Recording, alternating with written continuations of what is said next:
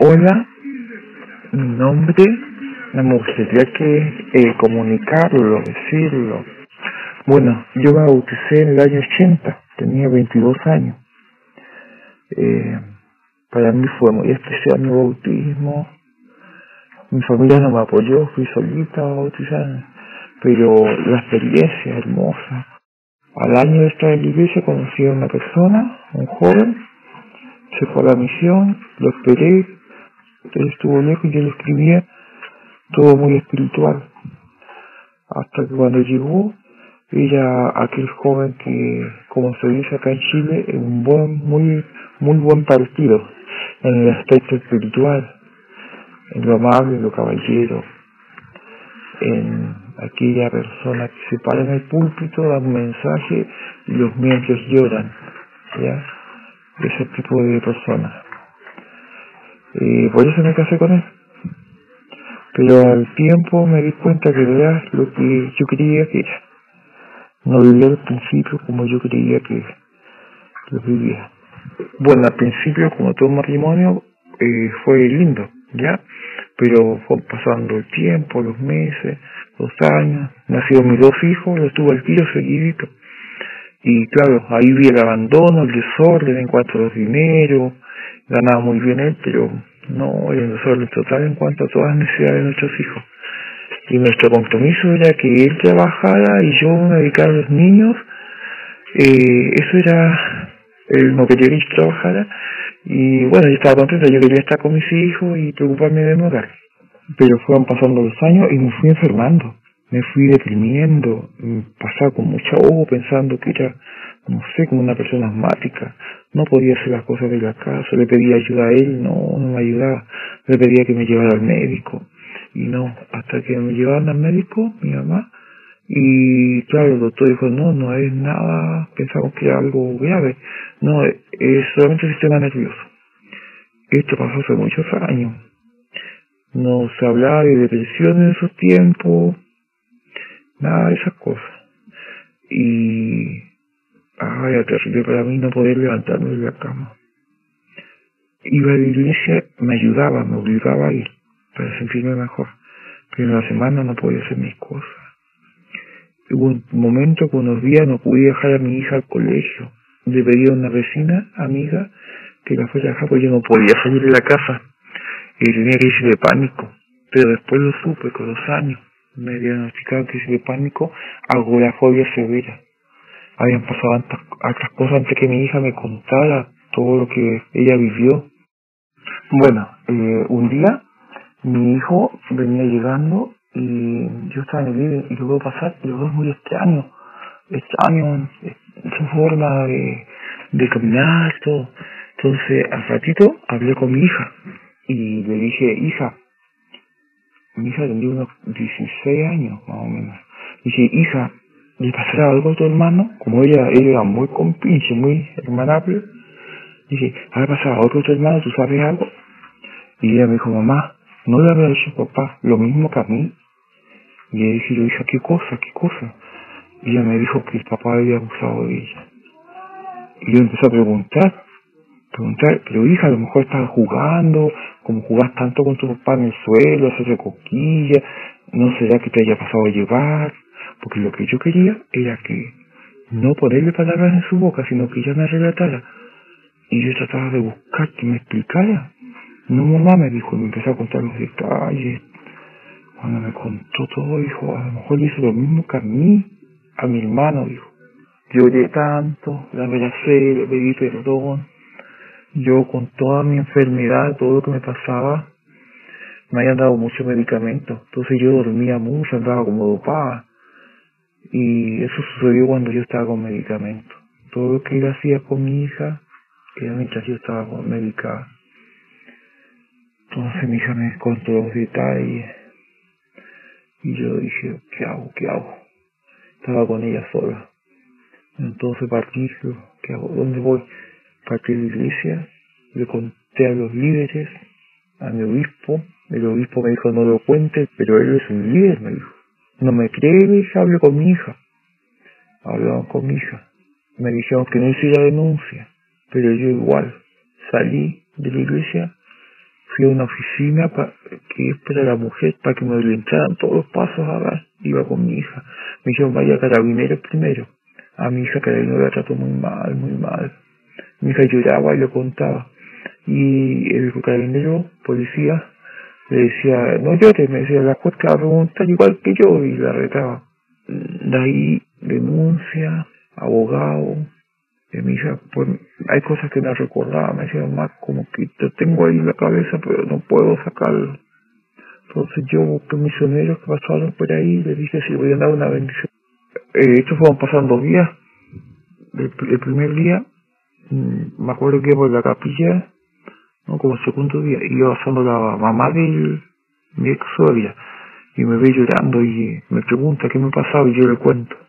Después la familia de ellos se puso todo en mi contra, me sentí que inventaba, un montón de cosas. A mi hija también le hizo un vacío, nadie le creía. Mi abuela paterna, la tía, todos la trataban muy mal. Mi hija estaba muy mal, intentó matarse más de una vez. Entonces, no, no, no había qué hacer. Él no se iba de la casa. Los primeros días tenía que irse. Fui al obispado a hablar ¿Cómo iba a estar? La niña estaba aterrorizada. Y le hicieron firmar un papel y él decía ahí que nos dejaba para que estuviéramos bien. Pero no confesó. Y después hablé con el obispo y le dije, ya me dijo si él se va a ir de la casa. Tengo como dos días, tres días que él no se iba. Entonces yo encerraba la niña en el dormitorio. Ay, me da acusa recordar todo esto pero me quiero desahogar, quiero que la gente lo sepa. Es la primera vez que entró a la casa, cuando mi hija me contó, lo miré así y le digo, ¿por qué hiciste eso con mi hija? ¿Ya? Y él me dijo, ¿qué cosa? Lo que dijo mi hija, tal tal cosa. Y me dijo, no, hijo, pero le confesaste al obispo. Porque el obispo me contó que le había confesado que sí había abusado de la niña. Entonces le dije, y ahí como, como lo puse en aprieto, porque le dije, confesar al obispo, ¿por qué hiciste eso con mi hija? ¿Y sabe lo que me dijo? Y ahí me quedé paralizado. Me dijo, ¿y por qué no me dijo que no le gustaba? Yo creo que me dijo, ¿por qué? ¿Cómo se le ocurre qué cabeza decir eso? ¿Por qué no me dijo que no le gustaba? Y este, este hombre está loco en mi mente. Yo decía, pero si le hago algo, porque lo primero era, no sé, no matarlo. Eh, yo dije, no, mi hijo van a quedar solo. No. Y se fue. Como dos días de casa y se fue. Venía, pasaron los días, en que se hacía el juicio, cosas así. Y yo desesperado que mi hija se quería matar, no podía trabajar. Hoy no teníamos que comer la iglesia no nos ayudó, me cortaron la luz, el agua, les contaba los libros y no. La única me fue las hermanas, mis maestras visitantes, a mis amigas y a mis vecinas y al presidente de la sociedad Socorro. Ellos me ayudaron. Y un hombrecito que pasaba por la casa que siempre nosotros le ayudábamos, y un joven. Y él no, también nos apoyó. Gente de otras iglesias nos apoyaron mucho pero la iglesia no me creyó. Acuerdo que tenía que comer, entonces empecé a desarmar la casa, sacaba las puertas, era una casa a medio hacer de bella, pero tenía unas puertas muy bonitas. Y pues en una carretilla echábamos cosas, plantas para vender. Y con mi hijo íbamos a vender una feria. Un momento no vendía y tuve que pedir, nunca había pedido. Y fui a pedir verduras. La gente me. Y de ahí él iba a la casa y me iba a pedir la tele, que varias cosas, cosas que en la casa me las pedía. No sé cómo, con qué cara iba a la casa. Hasta que ya, mi hija estaba mal. Entonces la tuve que internar un internado para niñas que pasan por estos problemas. Y estaba de la mañana de las 8 hasta las 6 y yo tenía que ir a buscarla. También estudiaba, la mandaban al colegio y la llevaba. Así yo podía trabajar pero no le hizo bien porque había niñas con el mismo problema, entonces ya estaba con todo sobre la cabeza. Entonces, ¿qué hago? Dije yo, ¿qué hago? ¿Qué hago con ella? Entonces el psiquiatra me dijo, eh, internarla en el psiquiátrico. Entonces ya, con mi maestra visitante, que todavía me comunico con ella, que ella es mi vecina, eh, no tenía plata yo, juntar entre varias familiares y amigas plata para llevarla, la llevamos al psiquiátrico, pero no la internaron porque era muy menor, no pueden internarla. Entonces volví al psiquiátrico, entonces me, yo tenía en ese momento la oportunidad de venir a ya, yo estaba en la región. Es la tierra de mi padre, siempre añoré volver. Y dije, si me la llevo lejos, la la que si me la llevo lejos, porque ella tiene miedo salir a la calle porque se puede encontrar con su papá.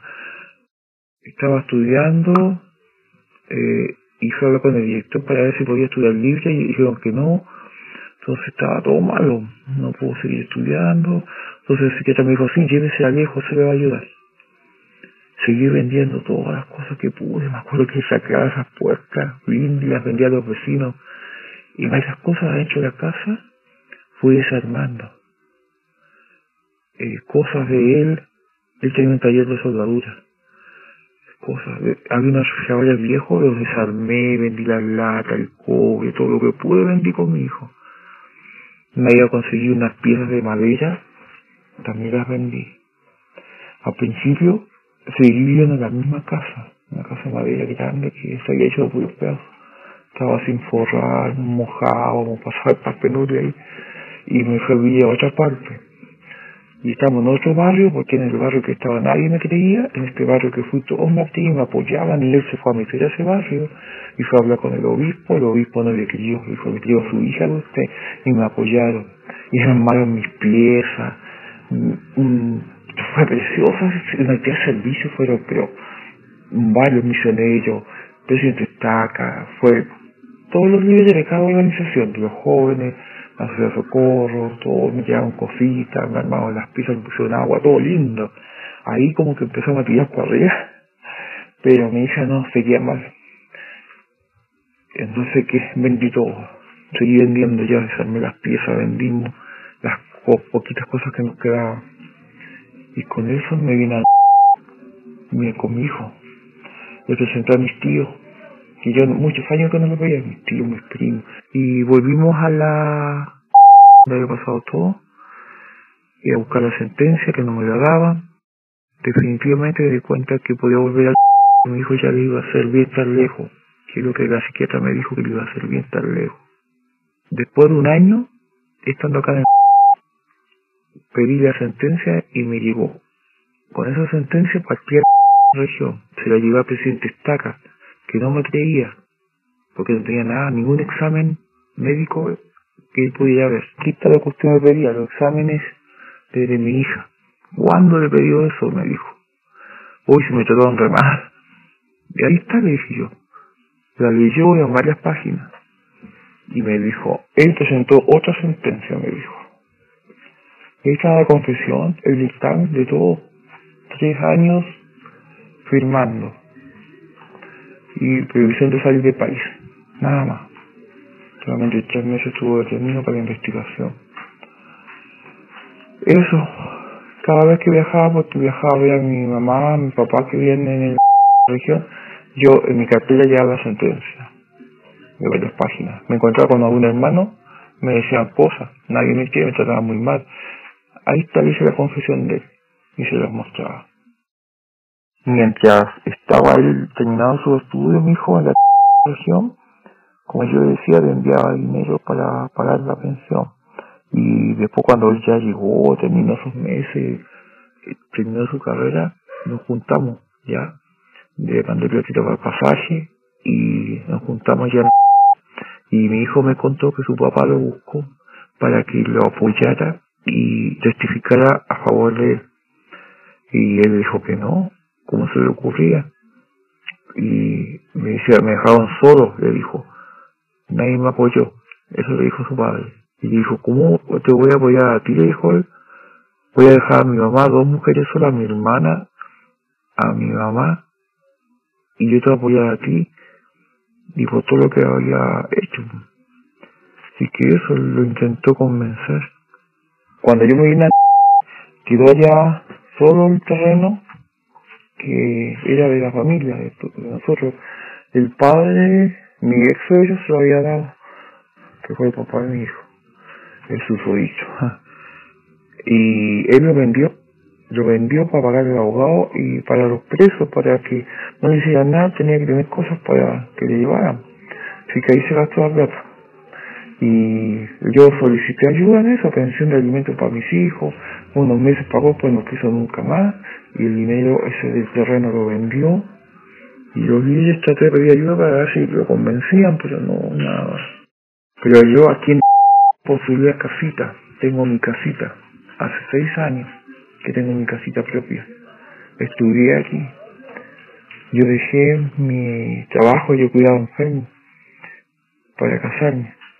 Y aquí pude estudiar después de adulta ya, a los 45 años estudié enfermería y me dediqué a cuidar enfermitos. Ahora cumplí 60 años y no, no estoy trabajando. Tengo mi pensión por invalidez, por mi depresión severa y mi agorafobia y mi crisis de pánico. Y gracias a mi estudio que llegué acá al norte, estudié y, pude trabajar en lo que me gustaba, que dejé de hacerlo cuando joven, eh, me ha hecho bien. El papá de mi hija, mi ex marido, él se casó a los años, se casó con una mujer con hijos en la iglesia no fue ni siquiera excomulgado. A mí un, un hermano que estuvo en el juicio que se hizo, en el consejo disciplinario, eh, me dice, me contó y me dijo, por tu hija no se hizo nada. A él solamente se le quitaron los derechos porque se puso a vivir con una mujer. Pero por lo de mi hija nada se hizo, me dijo. Y él después sé que se casó y mi hija supo cómo comunicarse con la familia de él. Nos dio los datos una vez de, de como los nombres de ella, le ubicó por el Face. Y mi hija le contó todo, todo a las hijastras de él. A las hijastras. Mi hija les contó todo. Eh, se, comunicó con ella en internet y le contó todo con detalle. Mamá me dijo que conté todo con detalle para que ellas creyeran y la trataron muy mal, y se le insultaron y un montón de cosas. Y sí que nunca más, ella trató de que todavía le creyeran después de años. Nunca más dijo mamá, y sí que ella está así. Manuel se llama usted. A mí me gustaría sentarme así frente a usted y contarle la historia. Es que todos supieran. Son tantos detalles, tantas cosas que yo viví a veces empiezo a recordar todos los detalles, todo lo que tuvimos que hacer para sobrevivir. El, el abandono que tuve de parte de la iglesia. Y el protegido. Entonces, me gustaría que lo supiera. Que estas cosas no solo pasan, pasan que hablan mucho de la iglesia católica. Ah, de los sacerdotes, pasan en todas las iglesias y me gustaría contarlo para que la gente no esté eh, con una venda en los ojos. Bueno, otro detalle. Cuando llegué acá la quise anular mi sellamiento. Hablé con los líderes y me dijeron, sí, traiga sus papeles. Después luego, al año creo, él se casó. Entonces me dijo, claro, si se casó, traiga el certificado del matrimonio de él. Me conseguí todos los papeles. Y así fueron pasando los años y me decía traiga todo y no, no salía. Me decían después que me cambié de, y como me cambié después a otro sector, empecé todo bueno, escribo una carta al presidente de la rama, presidente del barrio, porque como fui cambiando de barrio de rama, eh, hasta que me dijo que no, que no se podía. Al final, lo último que hice hablar con el presidente distrito de mi de, acá del barrio de la donde yo estoy aquí el presidente distrito me dijo le cuento yo la historia ya y me dijo ¿y qué me está contando? ¿acaso lo está juzgando? me dijo yo dije estoy contando para que sepa por qué quedó mi nulidad del, sellamiento me trató muy mal me dijo, no, no se puede usted casar de nuevo. Yo dije, yo no pienso, no estoy pensando en casarme, lo que menos he pensado, lo único que quiero es, anular mi sellamiento. así enojado, y partió para afuera y volvió. Y yo dije, yo sé que si yo quisiera casarme de nuevo, yo puedo hacerlo, porque yo lo he leído. Y él salió un rato, parece que fue a leer algo, que volvió y dijo, ah, sí, me dijo. Eh, pasaron años tratando de anular mi sellamiento. Ahora lo último que hice, como estaba en diferentes barrios, me dicen que mando una carta, que mando una carta, presidente, presidente de nuestro barrio de nuestra rama. Y lo último lo hice ahora, son tres veces me cambió, aquí en el norte. Entonces, lo escribí y me trajeron una persona de Estados Unidos, un gringo, decimos aquí nosotros, que era de presidente de la misión. Y él habló conmigo y me dijo que no, que no, no, no era necesario hacer eso. Y cuando quisimos internar a mi hija en el psiquiátrico, las hermanas me ayudaron solamente, que eran mis vecinas y amigas a la vez, que era mi maestra visitante, mi presidenta social socorro, que en ese momento justo había sido relevada, pero éramos amigas. Ellas me ayudaron para llevarla pero no la iglesia misma, el sacerdocio, nada, nunca nada, porque no me creían. Eh, interrogaban ni una varias veces a mi hija, ¿no? Incluso estábamos en la misma capilla, él sentado delante de nosotros atrás, los amigos de mi hija sabían todo, ya les había contado, y todos nos mirábamos y era una cosa, pero nada que ver, todos sentados sabiendo lo que había pasado, yo lejos de él, eh, mi hijo asustado, y él preparando la Santa Cena. Yo veía que mandaba a los jóvenes. Cuando él confesó, cuando él le confesó al obispo, él siguió en la iglesia igual, incluso andaba en vehículos con los hermanos. A mí me decían, eh, y yo veía como que lo protegían. Andaba para todos lados con los hermanos. Eh, pero siguió haciendo todo igual en la iglesia, todos y cuando entregué la sentencia después de un año, eh, supe que seguía yendo, después se cambió y venía a ver a sus padres a donde nosotros vivíamos. Yo seguí igual asistiendo, hubo mucho apoyo para él.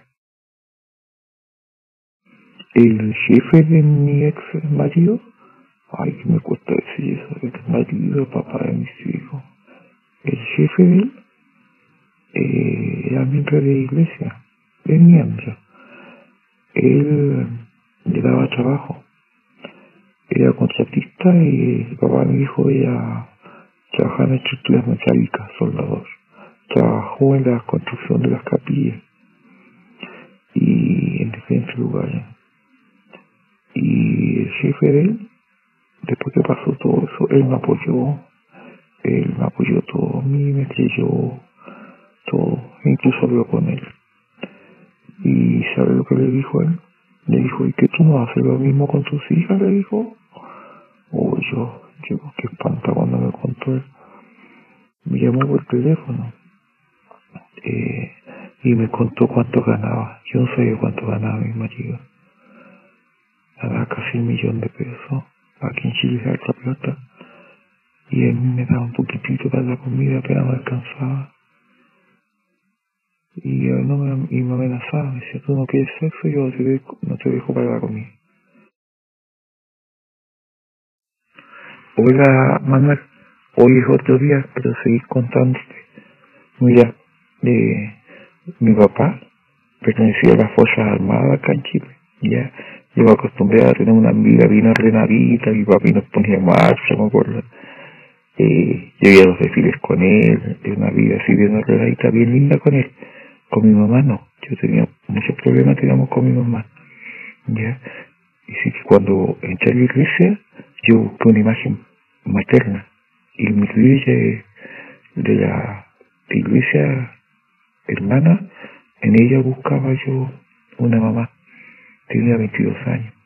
Me ayudó mucho en ese sentido apoyarme en la iglesia por el vacío que tenía con mi madre.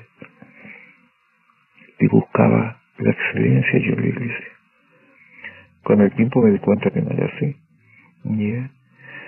Y sí, eso siempre me refugió en los mejores líderes de la iglesia que me apoyaron en mi vacío que tenía en cuanto a mi madre. ¿ya? Eh, yo quería que mis hijos vieran su con respeto y pudieran compartir como amigos, jugar. Y me encantaba que el papá de mi hijo jugara con mi hija, jugaba mucho, se llevaba muy bien los dos. Ella su regalona. Con mi hijo no, él no. Mi hijo era siempre el mejor alumno, eh, muy educado, eh, tenía un complemento muy perfecto conmigo. Y él lo hacía vacío. Cuando entré a la iglesia tuve muy buenos amigos, muy buenos amigos. Ellos ya no están en la iglesia, tuve un poquito tiempo, están en otra iglesia. Y mis padres no, me dejaban tener amigos. Eh, no me dejaban tampoco estudiar en la iglesia cuando lo conocí, todo lo hice como escondía, porque no lo hacían. No, o sea, no me dejaban ellos. Eh, pero como tenía 22 años, yo decidí bautizarme, me bauticé. Pero se oponía totalmente. Y aunque no fueran gente de la iglesia, ellos siempre eh, tuvieron una vida con, o sea, muy restringida. No tener amigos, no llegar nadie a casa. Entonces conocer la iglesia y compartir con la juventud y todo, para mí fue como una salvación. Así lo vi yo. Vi un mundo que yo no conocía. Familia que nunca había visto familia tan unida.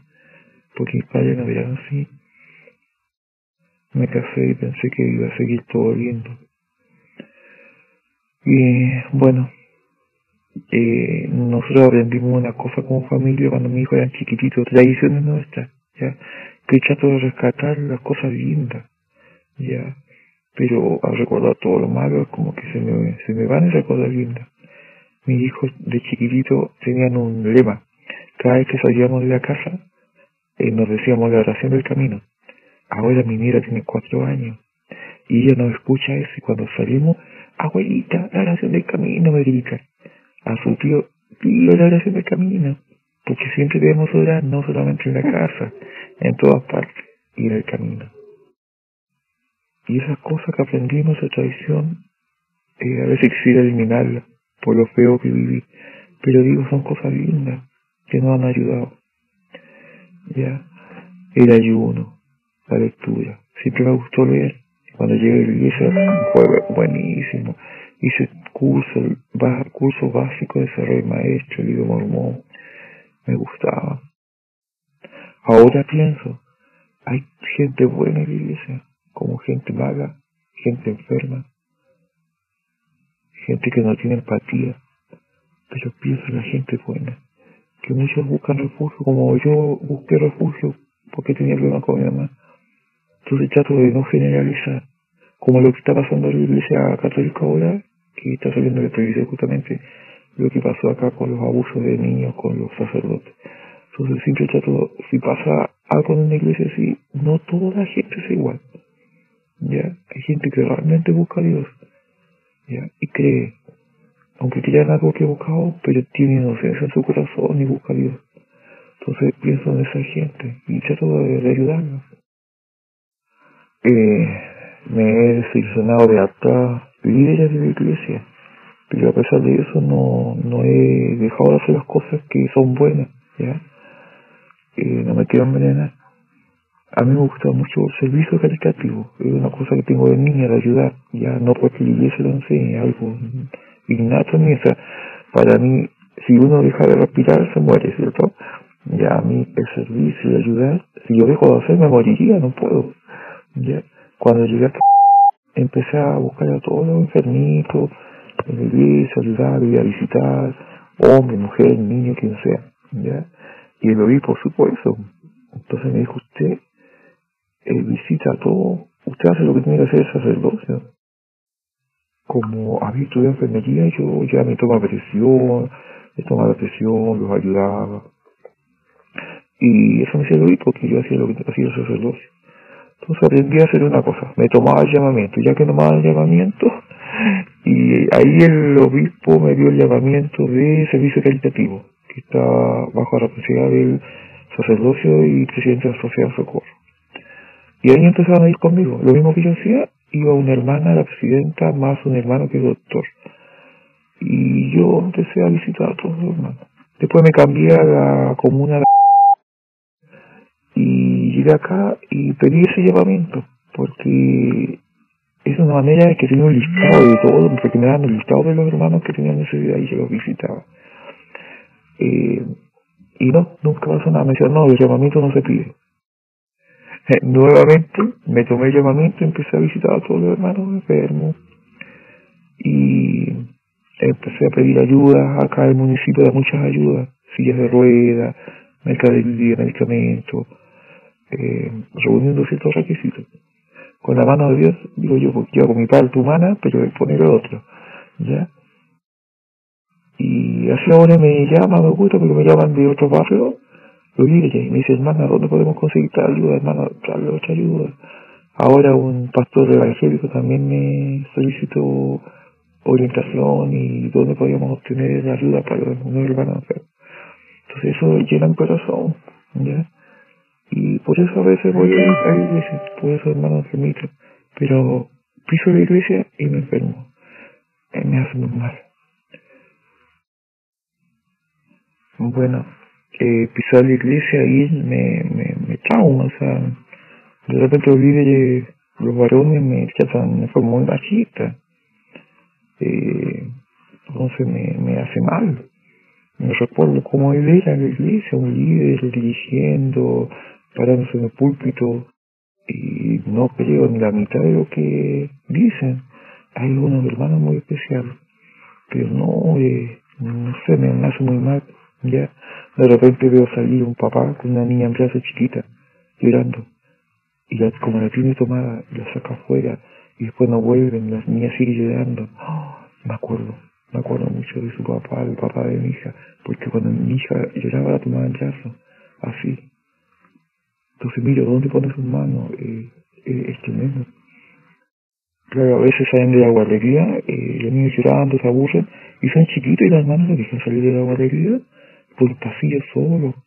Y yo esto le conté a, a varios amigos en donde yo era, ocurrió un caso anterior a lo que nos pasó a nosotros, un caso anterior grave. Y de ahí se me quedó grabado y tengo mucho cuidado en la iglesia. ¿ya? Le voy a contar. Esto sucedió cuando mi hijo era chico también. Eh, se bautizó un hermano, eh, ya poco tiempo bautizado, y era muy amable, era tan amable como era mi ex marido. Venía, por ejemplo, una hermana necesitaba silla, él buscaba una silla, necesitaba algo, corría, corría atender a las personas, ¿ya? Eh, ayudaba en todas las organizaciones, en todas las días, él estaba ayudando en todo. Entonces, se parecía mucho a mi ex marido y hasta que un día supimos de que él había querido abusar en los baños de un niño y también en una sala quiso violar a una niña. Ya entonces ese hermano eh, no cayó a la cárcel porque la familia tenía mucho dinero y no sé cómo quisieron pero nunca estuvo en la cárcel. Y vemos un día veo que viene entrando a la capilla y a mi hijo que era chico Digo, no, ese hombre es malo, le decía yo, le hablé, les conté todo. Y yo tenía a mi hijo tan entrenado, Manuel, que les contaba de lo que no debían dejarse tocar, de que nuestro cuerpo era sagrado. Cuando pasó todo eso con mi hija, eh, yo le pregunté al psiquiatra que por qué mi hija no había contado si yo le, había enseñado tanto con las experiencias que han pasado en la iglesia cuando hizo otro hermano, con los vecinos, lo que yo te contaba. Eh, ¿por qué no habló? Entonces me dijo, no, porque los hijos quedan paralizados frente a una autoridad como era el padre. Entonces ellos se atemorizan y no pueden hablar. ¿Ya? Me costaba entender eso. Y él la amenazaba que la iba a matar, que me iba a matar a mí, que iba a matar a su hermano. Y que le iba a hacer lo mismo a su hermano. A veces yo escuchaba, escuchaba unas cosas y abría la puerta, me costaba hacer eso. Como te decía, yo escuchaba a veces que eh, de una pieza a otra escuchaba cómo él le decía a mi hijo, tu mamá no es nadie, no sirve para nada, no es nadie en la casa. Y me costó hacer eso de, abrir, porque me acordaba de mi mamá, mi mamá nunca me dejó compartir con mi papá, y mi papá era muy bueno. Entonces cuando yo escuchaba que le decía cosas, tu mamá no sirve, decía, de una pieza a otra yo escuchaba, ya un día ya abrí la puerta allí. Y ahí los dos reían. Estaban manipulados por su papá. Y mi hijo se reía o mi hija. Yo en ese tiempo me quería divorciar, o sea, separar. Eh, no había divorcio todavía en Chile, me quería anular mi matrimonio. Y él no quería, entonces le decía cosas a mis hijos. Yo todavía no sabía lo que pasaba con mi hija, pero por la vida que teníamos de abandono, Sí, mira, yo vivía en una pieza que nos mojábamos entero, mi hija con pulmonía, y él dando discursos hermosos en la iglesia. Así, o sea, lo que él mostraba en la iglesia no había nada que ver en la casa. Y tenía dinero, tenía mucho dinero, teníamos el material para arreglar nuestra casa, y él trabajaba en eso. La mamá lo llamaba para arreglar su casa, él iba. El hermano lo llamaba, él iba. Alguien necesitaba dinero, él pasaba dinero. Pero nosotros, mi hijo le faltaban zapatos, y no era porque no tenía plata, él no nos daba. Eh, cuando vi que todo estaba mal, ya, ya tenía que salvar a mi hijo, mi mente decía, tengo que salvar a mi hijo, no podemos seguir viviendo así. Los líderes no me creen, no me ayudan. Todavía no sabía lo que estaba pasando con mi hija, sino por la forma de vida que él nos daba. Tomé una carpeta, en la carpeta puse mi currículum, todo mi antecedente de estudios, de, de recomendaciones, diploma, y dije voy a buscar trabajo. Y voy a juntar platita para tener mi casa, porque él me echaba de la casa. Como me quería divorciar, me decía la casa es mía, tú tienes que irte. Todo lo que hay en la casa es mío. Entonces yo oré, me arrodillé y oré, y le pedí el Padre, le dije, me siento tan sola, tan sola me siento. Y yo sentí en mi corazón, en mi mente que me dijo, no estás sola, yo estoy a tu lado. Me levanté con mi carpeta y fui a buscar trabajo. Mientras tanto, era, eran como tres, cuatro semanas que me daban trabajo disco cuidar niños, eh, planchar, hacer, hacer una casa.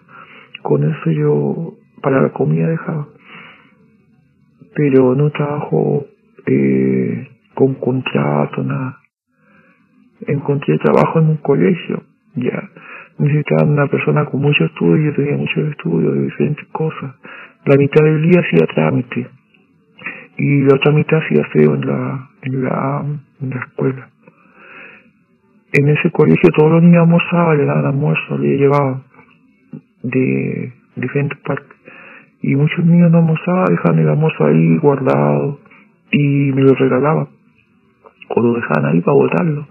Yo lo guardaba y tomaba mi bicicleta y me iba a mi casa y le llevaba el almuerzo a mi hijo. Después bajaba rápido porque ya la voy a colación al seguir trabajando. Así estuvo un año.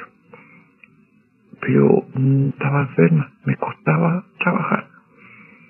Y me faltaba un año más de trabajo. Para sacar mi pensión, como me sentía tan mal, tenía que trabajar dos años para poder tener imposiciones y poder tener de capacidad invalide. Después le tuve que pedir ayuda a mi hijo en momentos libres que me ayudara y él me ayudó a desempeñarme en el trabajo, me ayudar a hacer el aseo en el colegio, porque no podía, no podía. Hasta que ya me despidieron, al año y medio me despidieron porque me dieron mal. Eh, me despidieron y me quedaba medio año eran dos años de trabajo para poder sacar mi pensión. ¿Cómo lo hacía? Yo, si no puedo, me faltaba medio año, seis meses, ¿cómo puedo poner? ¿Con qué no tenía plata? Entonces, me empecé a vender cosas, una hermana me dio trabajo, le quedé a mi maestra visitante, eh, cuidar niños, iba imponiéndome, iba depositando todos los meses. Los seis meses deposité. Y pude tener mi pensión gracias a ese trabajo, por dos años. Él no me tomaba en cuenta en la casa, los niños tampoco, porque los tenía totalmente manipulados. Y alguien me dio un consejo una vez, una señora, una viejita, me dijo, hágale mucho cariño a sus hijos, mucho cariño, y téngale su piececita, todas sus cosas listas, hechas. Ellos están de chiquitito, yo los enseñé a hacer sus deberes, entonces yo lo hacía todo eran unos niños ejemplares, mi hijo, en cuanto a eso no tenía problemas, en cuanto a que tenían sus cosas listas, el estudio. Entonces yo dije, voy a hacer el caso a este señor y empecé a hacerle mucho cariño, mucho cariño, yo me acostaba al lado de ellos, hacer cariño, después le mostré la libreta de todo lo que había ahorrado para tener mi casa, para tener mi pensión, porque la vez fui ahorrando, no mucho dinero lo que piden acá en Chile, fui ahorrando y le mostraba. Y ya no tenía mucho dinero, entonces eh, cualquier cosita chiquita le llevaba un dulce, algo, ya, porque él lo llenaba de golosina, pero cajas grandes de galletas, pero no les dábamos eso, entonces yo ya estaba, yo dije, yo voy a ser más inteligente que él, ya, con amor me los voy a ganar, hasta que un día me cuente mi hija eso. Y ahí despertaron ellos del, del sueño que sus padres los tenían vuelto. Cuando mi hija me cuenta y fui al, al obispo a hablar, a la carabinera y todo lo que hay que hacer para estos casos, ¿sabe lo que hice? Tomé todos los libros de la iglesia, todos los libros de instituto, los que yo adoraba, que estudiaba tanto para ser la mejor maestra, y los que los que me era como que me él. Y yo soy tranquila, no soy violenta. Ay, los que me, me desahogué tanto. Eso dice yo lo adoraba, a mí me gusta leer. Y cuando es que me quedé desahogo, después empecé a tomar las fotos, las empecé a romper, las partí. Donde estaba él, lo eliminaba. Dejaba a mi hijo, todas las fotos están partidas. Hasta que llega el bautismo de mi hijo, de mi hija. Todas las fotos en que él, yo hice eso, que él se saca la foto cada vez. No salió yo, sino que él, cuando salían de el primero, cada curso, una foto con él, los niños en brazos. Esa foto llega en ese momento y esa no la puedo romper, porque era la vida de mi hijo. Tengo todavía. Después cuando me vine a... empecé a trabajar cuidándolo dos hijitos del, del, de un consejero del, del barrio que yo estaba. Y cada vez que salía del trabajo, había un viejito afuera y yo lo saludaba, un viejito que limpiaba autos. Siempre hablaba con él. Yo sabía que yo era mormona. Nunca supo lo que me pasó, yo nunca le conté, pero él me trajo todos los libros, los mismos libros que yo quemé. Me los trajo y me los vendía. Yo me como muy milagroso y obtuve mis libros nuevamente. Pasó el tiempo y aquí tuve malas experiencias con algunas hermanas, malos tratos, eh, muchas cosas con líderes. Y nuevamente me deshice los libros, mi garmen, mi ropa del templo, las tengo ahí todavía. Me deshice, las volví a tener y tengo una mezcla de sentimientos porque recuerdo las cosas lindas y que la transmití a mi nieta, tiene cuatro años, mi nieta tiene doce años. Y yo aprendí a hacer oración, ayunar, las cosas lindas. Entonces me cuesta como deshacerme de todo. Pienso, quiero que aprendí las cosas lindas de una iglesia, de Dios también, que no sea iglesia mormona. Y mi me mi hijo dice, tú eres toda iglesia, mamá, tú eres la iglesia. Porque para mí la oración, el ayuno, esa buena obra es algo innato en mí. Y me cuesta dejarle definitivamente eso se me todo. el domingo, no comprar, por todavía pago viejo a veces digo, no, dos meses no lo pagué. Me siento culpable. Y todavía estoy en esa disyuntiva. Como quisiera dejar todo. Dejar todo en la iglesia. Pero me acuerdo de las cosas lindas. Pero a vez pienso que es falsedad cuando voy. Veo las cosas malas de algo como no voy siempre, tengo, y los líderes ven las cosas que yo hago, me buscan ellos para las ayudas. Y yo les digo, para mí la iglesia es solamente un edificio. La iglesia está en el corazón de uno y donde Dios está en el corazón de uno donde uno vaya. La iglesia es un edificio. Y eso es de todas las iglesias, sea cual sea. Puede haber mucha gente sentada y yendo todos los domingos, pero eso no sirve. Aunque hay mandamientos que se quieren congregarnos. Eso, pues me cuesta dejarla. Y quiero dejar la iglesia. Acá hice un curso de monitora en prevención contra la mujer, violencia contra la mujer, en la cual nos enseña lo que ahora se habla mucho ya de la violencia y que no solamente están los golpes, sino las amenazas, el chantaje, el abandono, la violación, el abuso, las burlas. Tengo un, se llama violentómetro, se lo voy a mandar. Y leí todo lo que está ahí y aprendí que yo pasé por casi todo. Cuando yo estaba con medicamentos, estaba con medicamentos muy fuerte, yo dormía. Cuando despertaba estaba sin ropa. A veces despertaba medio dormida y él estaba usando de mí como de mi hija. Yo nunca supe lo de mi hija, pero sí lo mío. Y yo nunca conté lo mío.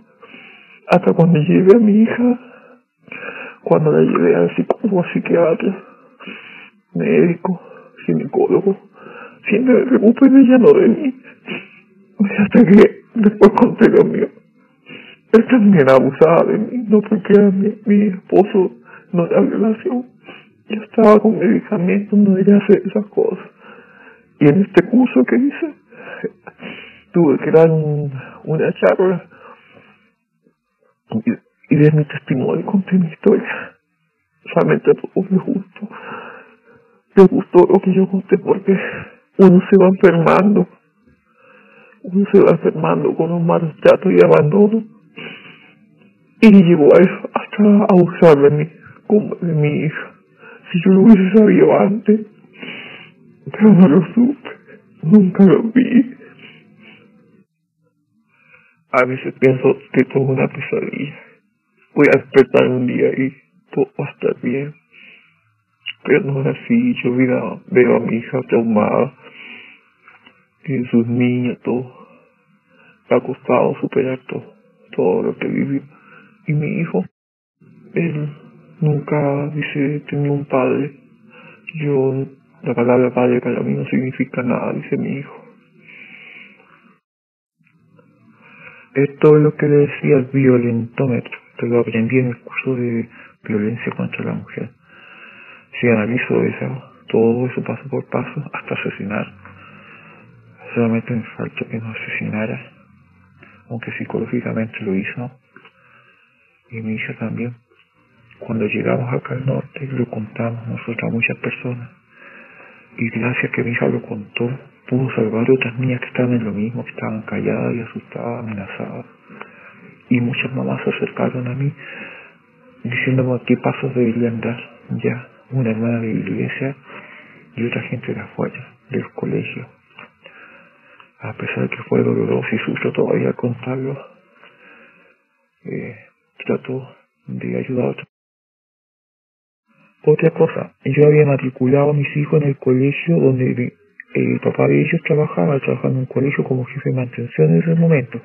Antes trabajaba en las capillas, construyéndolas, pero ahí estaba como jefe de mantención y ahí estaban los niños estudiando. Y cuando pasó todo esto, el profesor de matemática de mi hijo se acercó a mi hijo y le contó que cuando eh, empezó a trabajar mi ex marido y todos los trabajadores ahí, se le hizo un informe psicológico contestaban algunos test y el, papá de mi hijo salió malo, pues salía que él no veía a los niños como niños. Y yo fui al colegio a pedir ese informe, pero no me ayudaron, no me apoyaron. Hola mamá, voy a contarle otro episodio de nuestra vida, o sea, de la vida que tuve con el papá de mis hijos. Eh, bueno, voy a contarle yo, durante nuestro matrimonio, me separé dos veces de él, ya, porque ya no soportaba la vida desordenada que nos daba, ya, yo golpe a mi, a mi hijo. Yo no sabía lo que pasaba con mi hija. pero volvía con él porque como estaba con esa depresión y otros problemas, no podía hacer, trabajar, nada, y tenía que volver con él. Si hubiese sabido de mi hija, yo no vuelvo con él las dos veces que volví. Ya la tercera me separé definitivamente cuando mi hija me contó. Uno de los episodios que me llevó a separarme de él la primera vez y la segunda fueron el desorden económico y el abandono que nos tenía. ¿ya? Él compraba y compraba cosas. Él tenía un buen sueldo, pero yo no sabía cuánto ganaba, ¿ya? Pero a la vez se metía en deuda y no las pagaba. Entonces hubo orden de embargo y un día yo estoy sola en mi casa y viene la actuaria a ver qué cosas iban a embargar. Uy, yo me sentía tan mal. Pasaban a la pieza de mi hijo, vieron la tele, un equipo, varias cosas. Otro día vuelven de nuevo, ya por otras cuentas. Y él estaba ahí en la casa y él se escondió, se metió en el baño. Yo tuve que atender a las personas. Eh, ahí fui a la iglesia, hablé con los líderes, tuvimos una entrevista con los líderes. Le llevé yo incluso una, yo leo bastante y le llevé, le llevé un libro de los deberes que tenía como sacerdote. Y como líder dentro de la iglesia se lo leí ahí al líder y a él. Y sabe lo que me dijo el líder, usted busca una persona perfecta, me dijo. ¿Sabe cómo se terminó esa entrevista? Eh, diciendo de que yo ya no era la ayuda idónea para él. Y terminó la entrevista y nos fuimos. Eso fue por un lado, yo por otro, llegamos a la casa, él llegó primero. Cuando llego a la casa, ¿sabe? A mi hijo le había dicho que yo no era nadie, que yo ya no era su ayuda idónea y que yo no era nadie en la casa. Y mi hijo me decía lo mismo, repetía, mamá, tú no eres nadie en la casa, ¿ya? Así que la decisión que iba a tomar no me tomaban en cuenta. Un día voy a abrir el refrigerador y mi hijo me dijo, déjale, tú no eres nadie acá. ¿Sabes lo mal que me sentí? Me sentí tan abandonada. Porque todo lo que le dijeron a él, él se lo dijo a los niños, eh, iba a haber otra orden de embargo, ¿ya? Y en esa reunión que tuvimos, se habló con un abogado y de se consultó qué podíamos hacer estaba el terreno que era inmenso de Yandy, una casa medio terminal, que nos mojamos entero, me acuerdo, era tremendo, eh, porque llovía mucho donde estábamos nosotros. Entonces iban a tomar el terreno como un barro. Entonces la única manera de protegerlo, lo que nos dijo el abogado, es hacer, le dijeron a los líderes ahí, es hacer una venta ficticia, para que después, pagado todas las deudas que él tenía, se devolviera el terreno. Se hizo la venta ficticia del terreno al cuñado, ¿Y qué hicieron con el terreno? El terreno lo vendieron, él se con la plata. Yo fui a hablar con los líderes de que tenía que ayudarme con la pensión para mis hijos y todo, y no. Dice que fue para el abogado y también para llevarlo a los presos. Cuando pasó todo esto, un día estoy sentado en el patio de la capilla, en la parte trasera, y se acerca el hermano Gonzalo Sepúlveda, a lo mejor usted lo conoce. ¿Ya? Era líder de área. Eh, él es muy conocido, pues él siempre me aconsejó, muy bueno conmigo fue. Pero ese día hizo algo que no, no puedo entender. Yo estaba sentado, recuerdo, en el patio, y se acerca por aquí y me habla al oído y me dice, hermana, lamento lo que pasó con su hija, pero él, su esposo, está bien cuidado. Lo cuidan en, hay un hermano que es me dijo, y no le va a pasar nada, está cuidado allá en la cárcel. Así. Cuando yo lo que más me quería era que me dijera que se iban a preocupar de mi hija y de nosotros. ¿Ya? Pero no, me dijo que estaban cuidando a él. Eh, tuve dos pérdidas espontáneas, aborto espontáneo. Cuando perdí, estaba recién casado, los primeros meses, tres meses. Perdí mi casa, yo me atendí, fue igual que un parque, yo solo me atendí, él se había ido a trabajar. Me atendí, después me fui, como vivía en el campo, tuve que caminar mucho para encontrar locomoción y me llevan al hospital. Entonces me di cuenta al principio cómo era él. Y tenía esperanza que iba a cambiar con mi segundo embarazo. Después, en mi segundo embarazo volví a perder eh, me costaba retener el bebé, más que yo hacía mucha fuerza. En el campo, por ejemplo, tenía agua de pozo, un pozo grande que era eléctrico. Entonces yo apretaba una palanca y llegaba agua a la casa. Pero en el baño yo no tenía agua en el tanque. Entonces tenía que no llegaba ahí. Entonces con un balde echaba agua. Y esa fuerza me daba mucho dolor. Hasta que perdí mi, mi bebé. La primera vez. Y yo le decía a ella, por favor, echa agua en el tanque, el baño está sucio. No, deja así nomás, me decía. Pero uno, usted sabe, la mujer eh, le gusta tener su casa limpiecita y más si está embarazada, los olores molestan. Entonces yo le decía al Pichari, no. Entonces ella hacía mucha fuerza yo en muchas cosas de la casa que no, no, no quería ayudarme. Estuve hospitalizado dos pérdidas y después la, me hicieron un rapaje y que además tuve que volver a hospitalizarme. Eh, fíjese que ahí mi niña estaba más grande, ya tendría unos seis años, y él la cuidó, y él cuidaba al niño. ¡Ah! ¡Qué tremendo! Y me decía que mi hija lloraba. Y yo pensaba que iba, me iba a ver al hospital y yo la miraba llorando cuando llegaba a verme. Y yo decía que ya me iba a ir a la casa. Y cuando llegué a la casa seguía llorando, seguía igual. Y mi hija lo que me cuenta es que fue de chica con fuego, manipulándola, como que la fue, a ver, como la fue envolviendo en juego. Aquí en los Libres tengo una repisa llena de libros nuevamente de la iglesia. Estoy a punto de tomarlos nuevamente y deshacerme de ellos. Lo, lo que yo soy ahora no es gracias a la iglesia ella sea el ejemplo que me dejó mi papá. Mi papá era un hombre muy bueno, trabajador. Y me dejó una bella fiesta de toda su vida. La vida antes era muy difícil. No había ningún adelanto del que hay ahora y él no tenía recursos. Y para mí fue un ejemplo de esfuerzo, de superación. Y yo siempre lo seguía él. Cuando entré a la iglesia no me costó ser miembro de la iglesia, porque esos principios ya los tenía que no puedo decir que gracias a le debo cosas a la iglesia que me hayan llegado. Yo ahorré como pude, tuve mi casa propia, mi estudio, mi hijo terminaba su carrera, su título, tengo mis nietas. Tengo pena, eso sí, porque recuerdo todo lo que viví, lo que los días no me apoyaron, eso me da mucha pena. Mucha pena. Eh, no pensaba en mis hijos aquí donde estoy también tuve algunos problemas porque han sido prepotentes conmigo en situaciones fáciles. Eh, me han venido a visitar la casa, me dicen que no tengo testimonio, que no leo, no leo libro mormón, etcétera, que no pienso en mis hijos. Yo no voy a pensar en mis hijos, hermano. Hermano Manuel, me han dicho tantas cosas me dio un llamamiento en la biblioteca. Y como no siempre puedo ir, el otro día entrar y un hermano no me dejó entrar, me ponía un pino, ¿no? Que no, usted me dijo, pero fue bastante prepotente.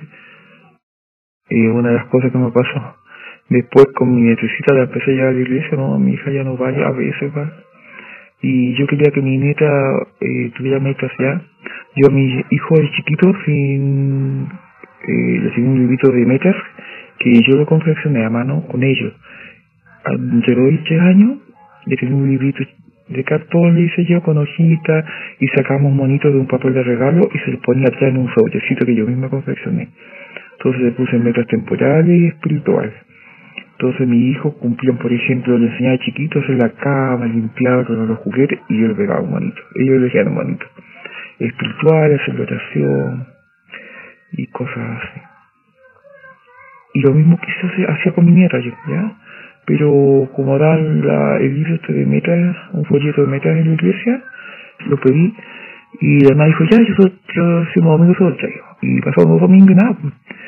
Yo busqué la biblioteca, no estaba, entonces dije al obispo, obispo no, presidente, presidente, no, no eh, el rama nuestro, el presidente no, no está, ah, no, hijo, no se preocupe, aquí tengo uno, ya.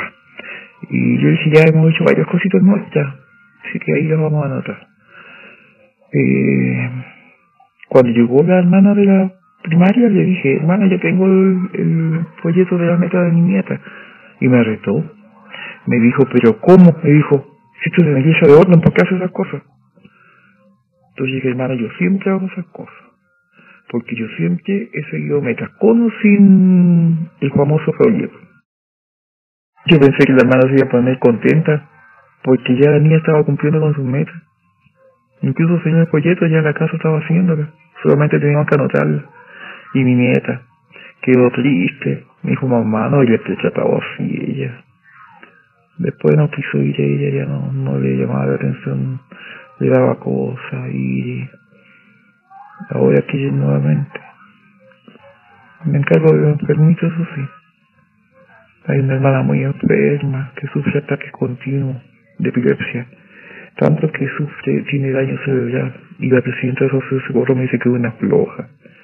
Va a la casa, la amenaza que tiene que ir a la iglesia porque le ayudan con algunos pagos porque ya no tiene plata de pagar la lupa, ¿no? Le han ayudado con mercadería y está muy mal. A esa hermana yo la llevé al médico, le dieron el diagnóstico, un 70% de discapacidad mental por el daño que le, han producido toda su vida los ataques. Tiene prohibición de cocinar esta hermana porque se ha quemado muchos accidentes. Entonces ya acudí al municipio y el municipio le da mercadería, medicamentos, eh, diferentes cosas. Y hasta ayuda. Pero no hay un lugar donde ella pueda ir a comer. Entonces el presidente de la rama habló conmigo, me dijo, hermano, ¿usted sabe dónde puede usted que conoce? El municipio y todas las ayudas, donde tengo un lugar donde ella pueda ir a comer. Y yo le dije, sí, hermano. Realmente ahí me dio, no sé, un sentimiento de impotencia y rabia, no sé. Hay una iglesia católica que da almuerzo, y es verdad, hay una iglesia católica que da almuerzo a la semana, pero son solo dos días en la semana, y a veces son cuatro. Él me millón nomás y a una hermana le está dando almuerzo, pero no siempre. Entonces lo que hacemos es yo conseguirme la, hablar con algún hermano que llaman por teléfono cuando ella necesita cosas, eh, colectas y eso estoy tratando de ayudar a los que, que ya no entienden, no entienden que necesitan ayuda. La presidenta me dice que ella tiene que ir a la iglesia porque para eso le ayudamos, pero si no puede, anda con tantos medicamentos, usted ve a esta hermana, es como si estuviera borrachita así, o sea, con alcohol, y no, eh, debido a su medicamento. Se el brazo, el pie, lleva ya a un médico, le consigue todos los implementos para que ella pueda mejorar. Pero si ella dice que es floja, va a retarle a la casa, dice que Satanás la tiene así, y me llama por teléfono a la hermanita me dice la hermanita enferma lo que le dice la presidenta y yo hablé con los días. El hermano le dije, la hermana presidenta es una hermana que tiene buenas intenciones, que la va a buscar en auto para llevarla a la iglesia, ¿verdad? Y es que la va a buscar. La va a visitar, pero le dice cosas que la destruyen a ella. Ella necesita amor, cuidado, que no la obligue a ir a la iglesia, que porque la están ayudando, si ella no puede, por su salud. Así que le dije, eh, la hermana presidenta necesita una capacitación. Le dije, hermana, la presidenta, ella es una señora mayor, como de 70 años, 60, se ve, se ve bien. Hermana, lléveme, yo estudio enfermería, cuidado de enfermos, soy monitor en prevención de drogas y alcohol, he cuidado personas con el consumo de drogas, sé lo que es el consumo médicamente, cómo se trata, cómo la iglesia lo trata, tengo los manuales sacados por internet de lo, de lo que la iglesia debería hacer con el consumo de drogas, que el sacerdote debería hacerlo. ¿Ya? Sobre la depresión. Tengo también mucha información sacada por internet de los líderes. Y le digo que me lleve. Nunca me lleva. Hasta que ya llegué, ya. Yo me tomo el cargo. Porque no sé si yo tengo un llamamiento, yo siempre he pensado eso. Si yo por mi cuenta empecé a visitarlo y me conseguí el WhatsApp del presidente y le voy informando todas las enfermedades y ayudas que necesitan las hermanitas. Ahora, esto no lo hago solamente en la iglesia, con mi vecino, con quien sea en la calle que necesita alguna ayuda, lo llevo, le hago el trámite porque me nace a mí, pues yo soy así, desde de niña ya así. Entonces, yo, verdad que yo necesité mucha ayuda un tiempo. Cuando vivía con mi mamá, por ejemplo, cuando me casé y todo lo que pasó con el papá de mi hijo y busqué ayuda en, la municipalidad y me dio, me acuerdo, mercadería, medicamentos, en cierta oportunidad. Y bueno, no puedo estar ajena al dolor de las personas. Yo sufro al ver una persona sufrir. Lo siento, lo mismo, no puedo quedarme sentado. No puedo esperar que me diga un líder, ya, y vaya tal hora, tal día, vamos a hacer tal cosa. No, no puedo. Yo quiero, tengo que hacerlo. Y eso me mantiene bien. En la iglesia hay límites sociales, como yo decía, hay limitaciones, porque no entienden los hermanos. El presidente está acá, él es neurólogo, entonces él que ve a los jóvenes y los evaluaba para la misión. Ya, por eso que tuvo que ir mi hijo ahí.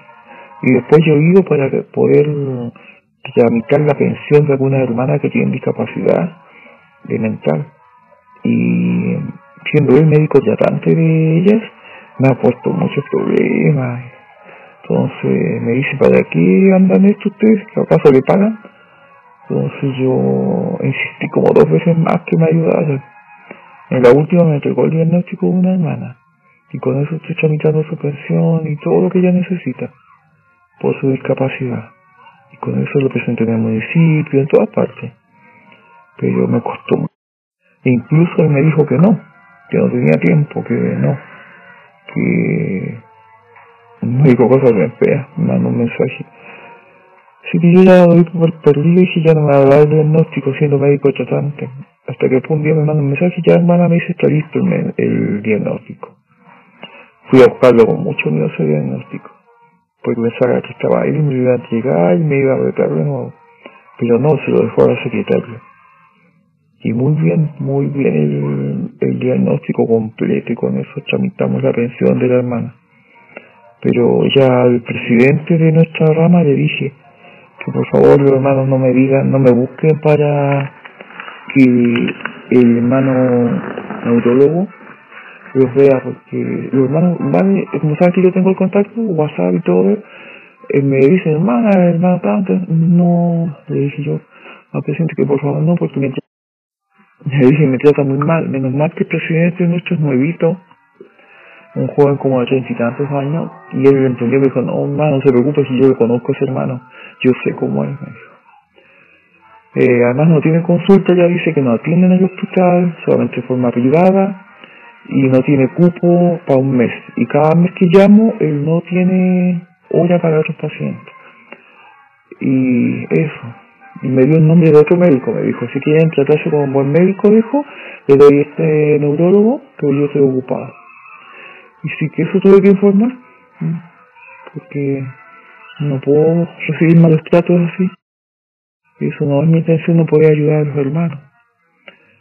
Es lo que él me dijo. Entonces esas cosas me han pasado aquí con algunos miembros.